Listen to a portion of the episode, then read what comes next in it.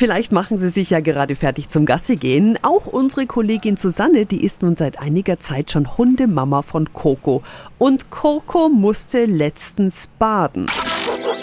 Radio F. Kokos Hundeabenteuer. Susi, in eurem Badezimmer ging's ab, oder? Da graust es mich jetzt schon vorm nächsten Mal. Bis jetzt musste sie zum Glück nur zweimal baden, als sie ankam und nachdem sie meinte, während dem Gassi gehen einfach mal in den Dutzendteich zu springen und danach natürlich gerochen hat wie so eine Forelle.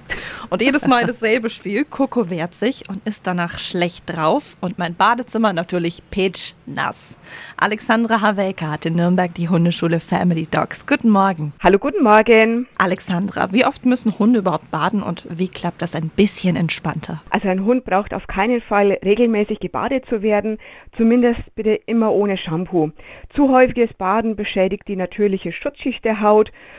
Falls es aber dann doch mal notwendig sein sollte, bitte immer von den Pfoten her nach oben und am besten bereits den Welpen spielerisch daran gewöhnen, im Sommer natürlich perfekt im Garten mit dem Wasserschlauch. Dein Top-Tipp für uns Hundehalter? Falls das Fell mal mit Harz verklebt sein sollte, bitte nicht gleich zur Schere greifen, sondern mit Butter einreiben und danach auskämmen. Das wirkt absolute Wunder. Vielen Dank an Alexandra Havelka. Susi, und nächste Woche? Viele überlegen sich ja bei Welpen, hm, Hundeschule ja oder nein. Was lernt man dort überhaupt und worauf sollte bei der Auswahl geachtet werden?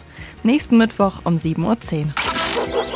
Radio F. Kokos Hundeabenteuer. Tipps, Tricks und jede Menge Wow bei Radio F. Und noch mehr von Kokos Hundeabenteuern jetzt auf radiof.de.